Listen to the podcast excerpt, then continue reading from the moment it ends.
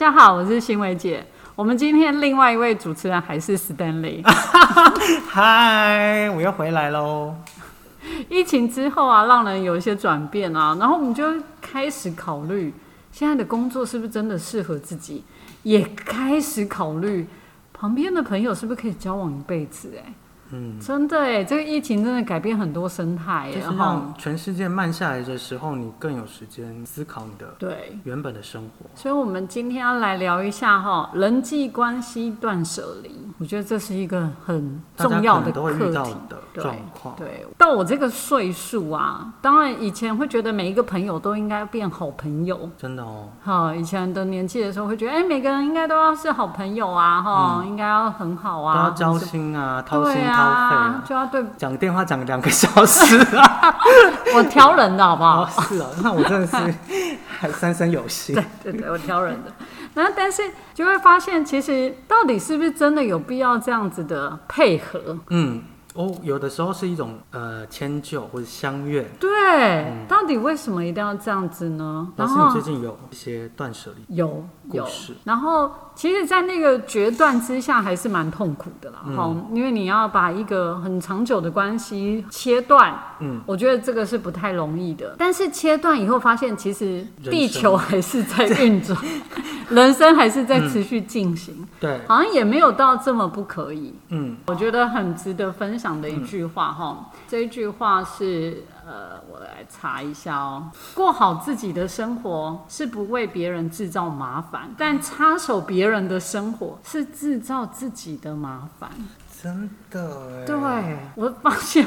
我还蛮常插手别人的生活，你确实是这样，因为你有一颗很善良的心啊，谢谢你的。但是我不觉得每一个人都能够承接那个善意，我觉得每一个人的生长环境背景不一样，是。但是有的人会把这种善意当做你是不是觉得你高我一等，或是你觉得你在可怜或是施舍我，但是我能够很好的承接你的善意，是因为。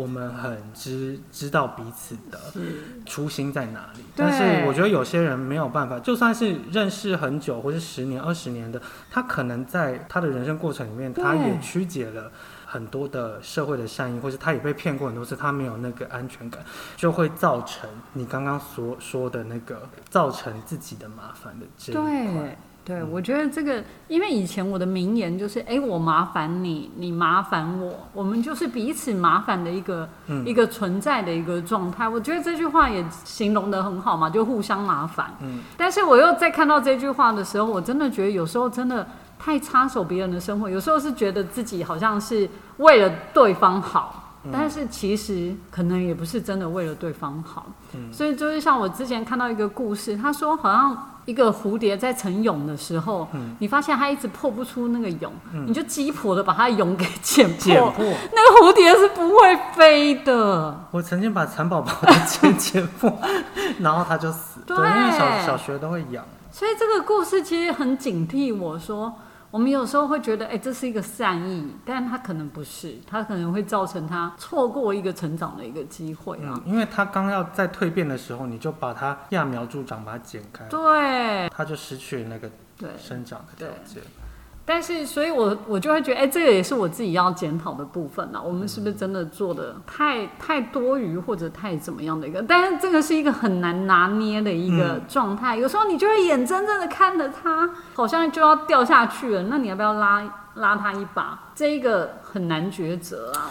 我觉得这跟疫情也有点关系，就是有时候是你你真的生病了，你就是让他发烧，你就是要让他体内有抗体之后，他才能够熬过来，才能够免疫免疫康复。我觉得就是在一段你觉得可能会出问题的关系里面，可能也需要靠着。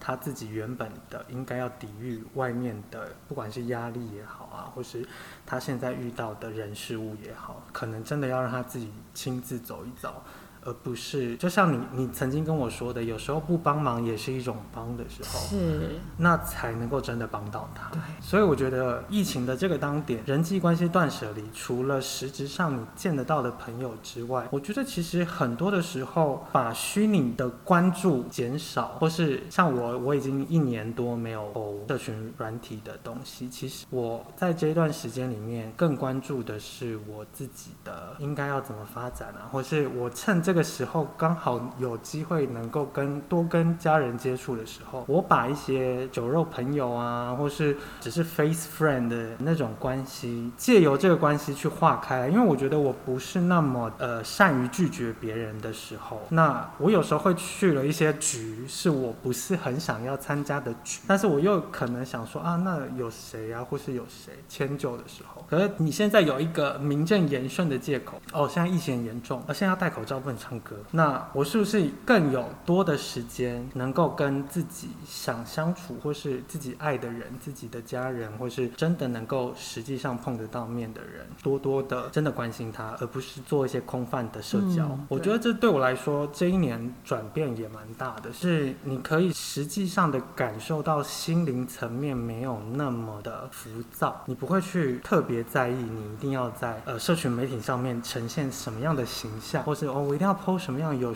文采的的文内容内容，嗯我一定要产出什么样的东西。像我我我自己知道我我有做什么，我做好了。是，而且我能够在沉寂的这一段时间，未来可能别人在看到我，因为他已经 miss 掉我这么多了嘛，他可能在看到我的时候，哦，原来你已经，那我是不是有啊？没有，那这可能又是，又回到原来的那个基准点，，但是可能在沉潜这段时间，你可能更养精蓄锐，在做你自己确信要做的事情，对。或是你认真在做应该要做的事情上。我觉得这个是这一段时间里面，除了真的人际关系上我没有太大的断舍离之外，我在社群媒体的交友上面，我去做了一个很好的，也是我自己觉得很舒服的切割。嗯，因为我就少了不必要的杂讯，因为那些对杂讯其实会干扰你的专注度，或是你未来想要展现一些能力才华的时候，那些杂讯会不在。嗯，那就趁这个时间把一些进化，对。我觉得这个这个是我觉得我不知道别人有没有做，但是我觉得我在这一段时间做这件事情，好像感觉也可以更好。那有一些不必要的东西就，就真的就，嗯它也你你在心里也没有把它放在一个位置的时候，那它就是真的不重要。对啊，重不重要是你有没有把它放在心里，对，就是你有没有想说，哎、对。心里会不会空空的？对。就是那、你空空的，你就去联系他，那你们的友谊可以再重新来。但我觉得以往资讯爆发的那个时代，或是疫情开始前的十年，大家太习惯张扬啊，或是展现自己的是。人脉啊，啊，我认识谁，啊，他是谁然后这两，年因为又不能出国 对，所以你也不用看别人对你也没有人每天在看极光了。对，没有人在炫炫什么炫什么，大家在炫的就是我在隔离酒店、饭店，在去隔在离餐，在吃隔离餐，或是啊我在快筛，或是什对么。对，哎那真的哎那其实世界就变了，风向就变了，所以社群的东西也应该开始有一些不一样的东西。我觉得是这样。对，而且这个社群的确越来越快到，比如说到现在已经是限动，嗯。哦，以前还是 FB、IG，那还有会消失的。对，现在是限动，然后抖音，嗯，其实让人家生活还蛮辛苦的哈，真的整个一直在追的一个你没有办法去完全跟得上所有人在讲什么语言，所以你只能够坚定好你自己是什么样的区间，你应该要说什么样，你应该知道什么，其他的就放给他，因为世界在变，能不变的就是你自己的初衷不要变就好。我觉得是这。这真的很难初衷不要变很难。嗯，然后善良的心不要变，啊善意不要变。我，觉得，善意，我觉得它就能够迎来更多的好，一种不管是社交也好，或是互相对。的生态，我觉得也可以。我昨昨天看了一本书，叫《深夜咖啡店》，嗯哦、它有点像深夜食堂的类似，嗯但是它是小说版，里面就有一个故事，说一个女生呃上班都要迟到，然后挤到火车上，嗯电地铁上面的时候，大家都拿着手机，然后赶快拍了一张照片，赶快要 PO 在线动上，然后 PO 上去之后。就一直很担心有没有人按赞，有没有人在 take，有没有人在看，有没有人在什么？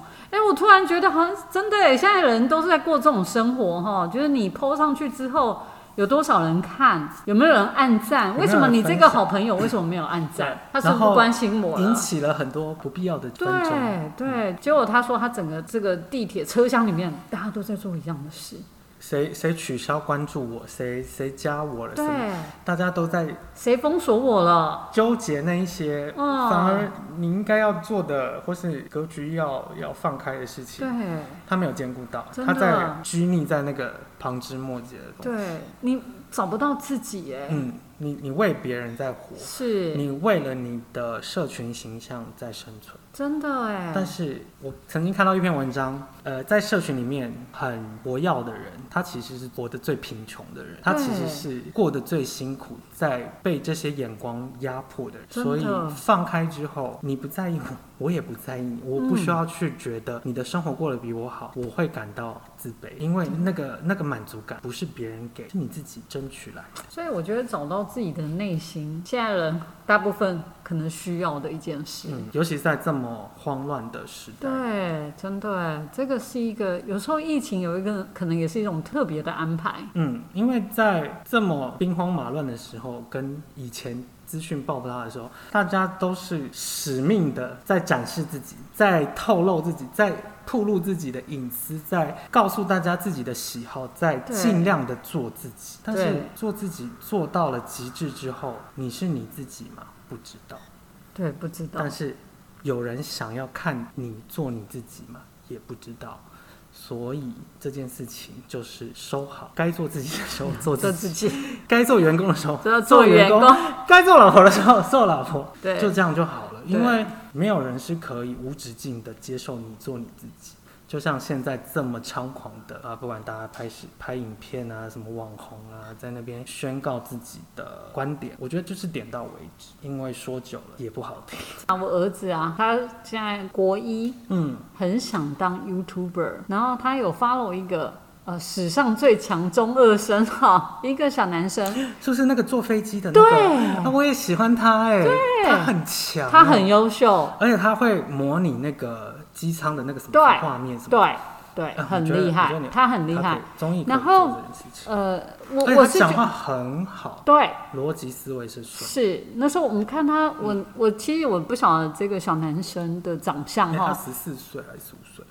呃，他现在要国三，国三，国三哈，他好像小五小六开始拍，我看到他的历程啊，嗯。然后拍的时候啊，就是呃，他的影音剪辑的很优秀，他都一个人做。嗯我本来觉得，哎、那可能是你知道有些有团队的哈，他没有，他没有，对他都一个人做，然后逻辑概念各方面也都很好。然后呃，所以我是先从看他的影片，所以我没有看到他的人。所以当我知道他的他这个年纪的时候，我真的非常讶异，我就觉得哎、很优秀。但是其实，在我们看来，也会有一个他可能也会遇到一些瓶颈，嗯因为他在这么小就在一个媒体曝光的一个状态下，就是众人瞩目的状态下，我想这有点像以前蔡依林可能十三岁出道，嗯，哦，十六岁红，她可能要挑战的她一些心理层面，可能也是很多的哈。嗯，她的心理的坚强度啊，各方面的，嗯，就是她会有一些外来的期待。我觉得就像你刚才提到的，你我现在秀出来都好像感觉是好的那一面，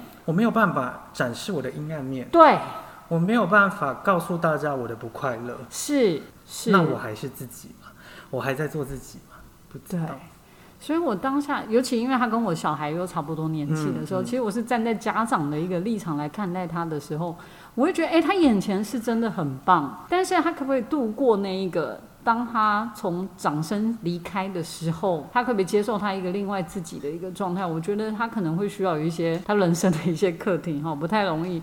我会觉得他是有点像蔡依林小时候啦，嗯，他让我想到蔡依林。有的撇除以前的艺人之外，现在的网红或是处在自媒体的那一些普罗大众，他们都在体验这一个过程哦。是，然后你会看到很多人爆红、和忧郁，对，不管是做了不好的决定，或是再翻红，那个他的心理状态要多坚强。对，要非常强大，老一辈的人完全无法理解这一辈的人到底在做什么，又难过，又大喜，又大怒，又又悲哀，又又怎么样，无法理解。是，所以其实这个时代为什么更迭的这么快，然后呃红的人过了两三个月他又没了，你要怎么呃承接这种心理压力。对，他比艺人还要更可怕的是，艺人在修炼、在经营、包装、再再出来，他还可能有机会。是，可是这些素人，好人一生有十五分钟出成名的机会，对，九天玄女没了的话，那他下一步是什么？他也在错啊。我相信，我完全可以相信他那个下一步要怎么。所以，社群媒体，我觉得是真的要好好的，也不一定要嗯全断，但是对适量就好。适量啦，适量，饮酒不不过量。对，有时候停下来思考一下，我们今天整天做了什么，嗯，你就会发现，我手机一打开，我看着手机的社群软体，可能占用我的三分之一的时间都有可能呢、嗯，所以这个真的要注意一下吼。我们今天真的非常感谢 Stanley，谢谢老师，感恩。感恩。